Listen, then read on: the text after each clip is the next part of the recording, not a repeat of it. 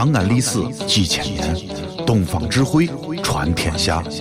西安，乱谈西安，乱谈。同学们，上课了，下面我来点名：杨玉环、到李莲英、到拿破仑、I'm here、卓雅。哟呵呵，神片小课堂，底雕开讲。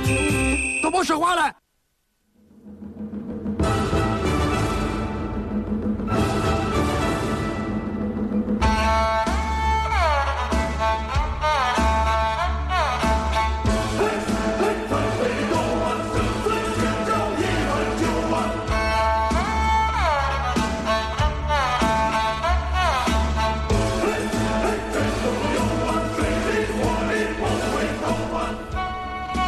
来到神篇小课堂。今天我们来说一说《水浒传》第三十八回。谁说武松不好色？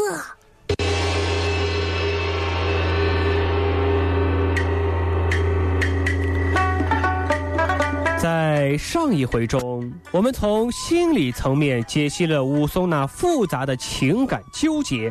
纠结纠结纠结，也许会有小伙伴批评我，批评。认为我玷污了武松这条响当当的好汉，玷污了武松的光辉形象。啊，其实呢，咱说句老实话，嗯说武松是条好汉嗯。不假，嗯呐，说他好色同样也不假。好色，好色。啊，嗯这个在原著当中啊是显而易见的，只不过大家不愿接受，不敢嗯正视罢了。那么下面我们就来接着《水浒传》原文继续往下看。话说武松杀人之后，做了两个月的监房，被发配到孟州。半路上经过孙二娘的酒店时，孙二娘欲用蒙汗药害武松。这孙二娘开的是黑店啊，但也并不是要把所有的人都害死。嗯这店里是有规定的，江湖的人啊是比较讲原则的，三种人不害，哪三个不害呢？一个是出家的僧人，嗯，我不会害你；对，一个是妓女，我不会害你；再一个呢是犯人。这三种人啊不害你性命。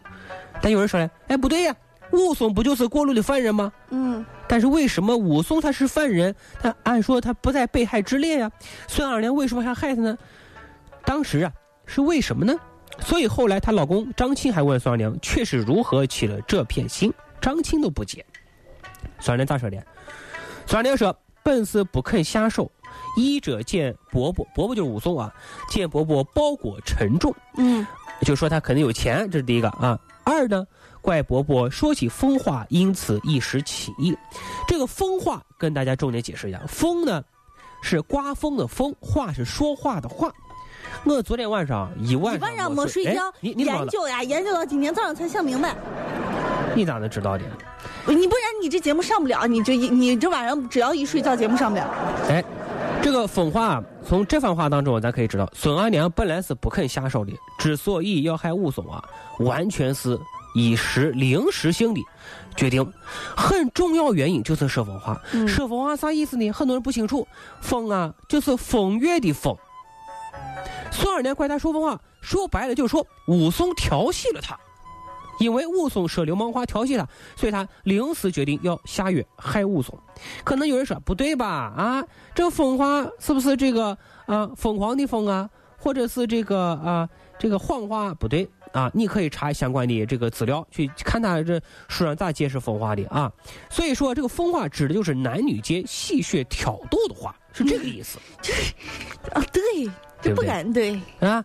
所以你说咱们结结合原著，看看武松到底说了哪些话，做哪些事情，他是如何调戏孙二娘的呢？话说当时武松来到孙二娘，关键是孙二娘这是也不好调戏呀。呃，这你这个武松就是爱爱啃骨头咋咋了？啊，是吧？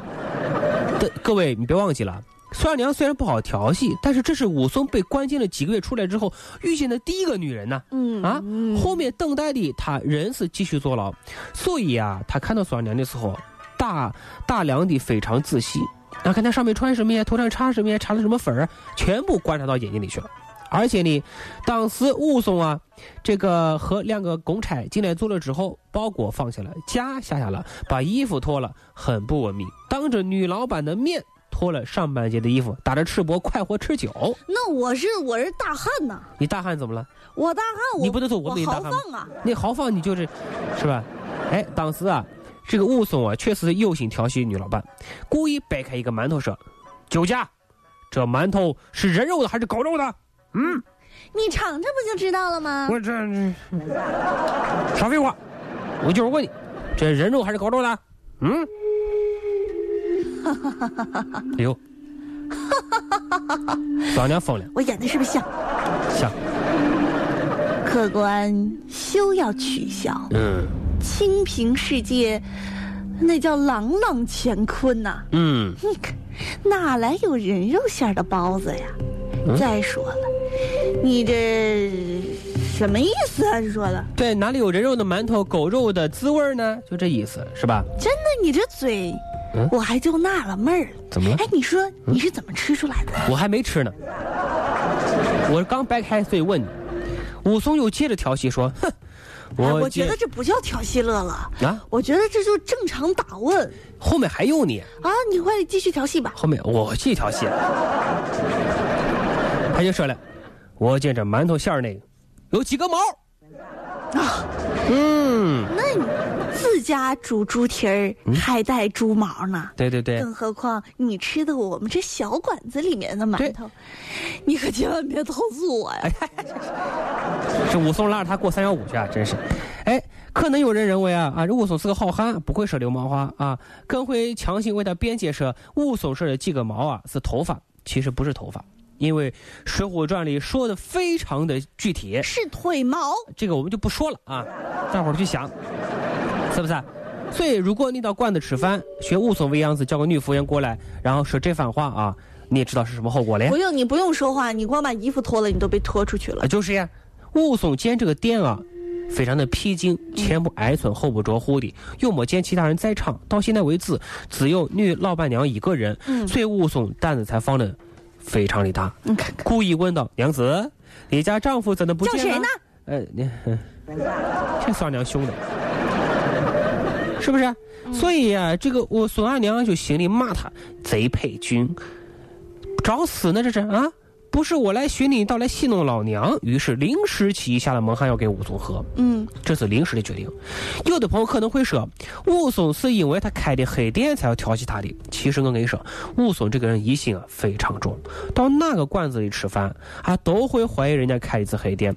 举个例子，比如景阳冈的酒店，人家小二我们善良，我们好心劝他三万不过岗，他也是人家是企图害他性命谋他钱财，又何况是孙二娘本身就是黑店呢？所以啊，武松当时假装喝了酒，假装中了毒，把眼睛闭上之后，倒在凳子边上，仰面朝天。孙二娘咋说？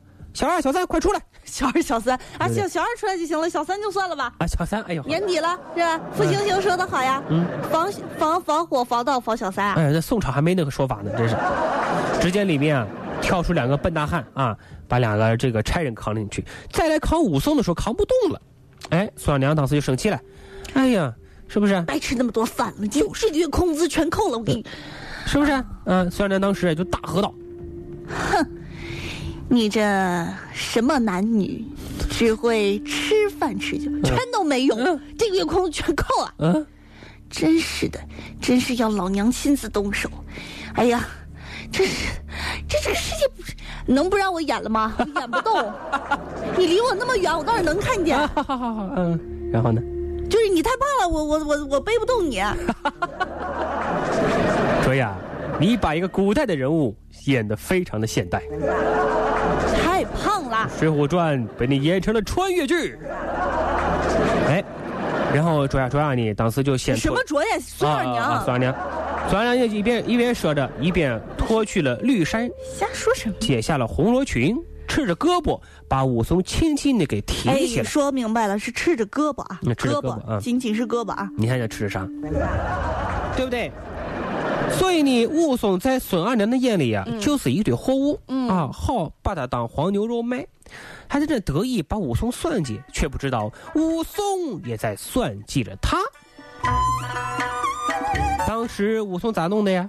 用手啊搂住胸，用腿压住下半截，先是躺在下面，可一不会呃，可没一会儿呢，武松就压到上面来了，把这个孙二娘啊压在下面。这就不不讲就不这个具体方位咱们就不说对。不对？然后那个孙二娘就叫一句话：“好汉饶我！”武松这时候一句话都没说，也不追究他，也不打他，就这样压在地上不起来。那打女人不像话呀！啊，但是这女的开黑店的呀，对不对？然后孙二娘老公啊张青挑着柴回来的时候，正好看到这一幕啊。嗯你说，如果武武松不好色，当那两个差人被蒙汗药放倒的时候，武松为什么不跳起来烧了他的黑店？为什么要假装醉酒？醉倒了，为什么又不让人来抬自己？所以这一切的一切，都是在等孙二娘亲自过来抱他这一个目的。嗯，哎，这就是武松，所以从这件事上，我们可以得出一个结论呢：什么呀？武松啊，也不是什么好鸟啊。哎，武松不是咱印象中的武松，好汉可能也不是咱印象中的好汉，所以我们明天的节目将会说说《水浒传》第三十九回。《水浒传》里“好汉”二字究竟指的是什么呢？节目的最后呢，让我们来看一下今天的微信平台吧。嗯就是这开心的马六就说了啊，说这个卓雅报个路况啊，东二环锦花隧道南北双向行驶比较缓慢啊，希望各位小心慢行嘞啊。同时呢，还有朋友给我们也发来了这个说说乐乐你怎么又感冒了？真是吉人自有天相啊！哎呦呵，哎不，这叫好人自有好报应啊。我 不是小吉的人呢。嗯所以这个让我们祝福乐乐好吗？嗯乐乐祝你早日康复，回归人间。好了，今天的审美长也就这样了啊，也祝各位全天愉快，咱们明天见吧。再见。兄弟非亲，心更亲。愿来生能与你一路相行。人